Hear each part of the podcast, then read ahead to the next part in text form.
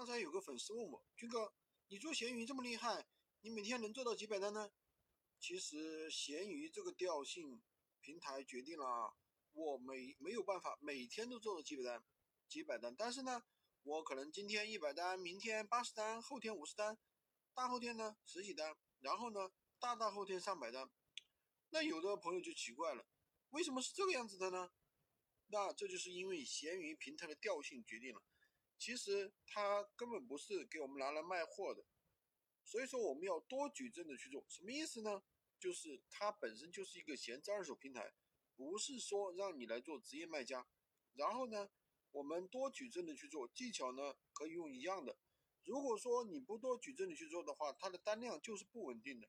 很多追求稳定的朋友们一定要走出这个误区。我们做闲鱼卖货，其实不是为了追求每天。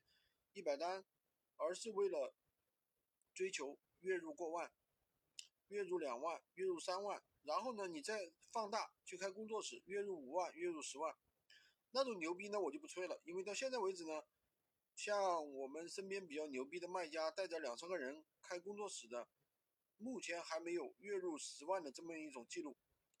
如果说再增加两个人，可能到明年这个时候，也许啊，我能完成。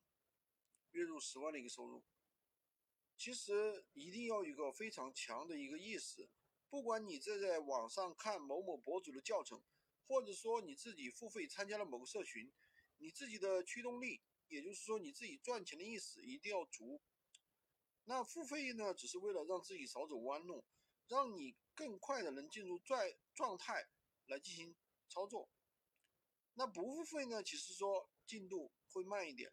如果说你付费进错了团队的话也没有关系，那谁还没有进错团队的时候呢？那我们有个老邻居，他爸妈花了五十万让他去银行工作，就是上次给钱到现在大概三年多的时间嘛，他也没有做到月入过万的一个工资水平。大家知道为什么吗？因为呢，他进去之后呢不努力，他只想拿着月薪三千这个保底工资。说这个意的意思是什么呢？也让大家知道，交学费并不能保证你有个月入过万的收入。交了学费之后呢，大家也是要努力的去执行。只是说我们能够遇到好人，对吧？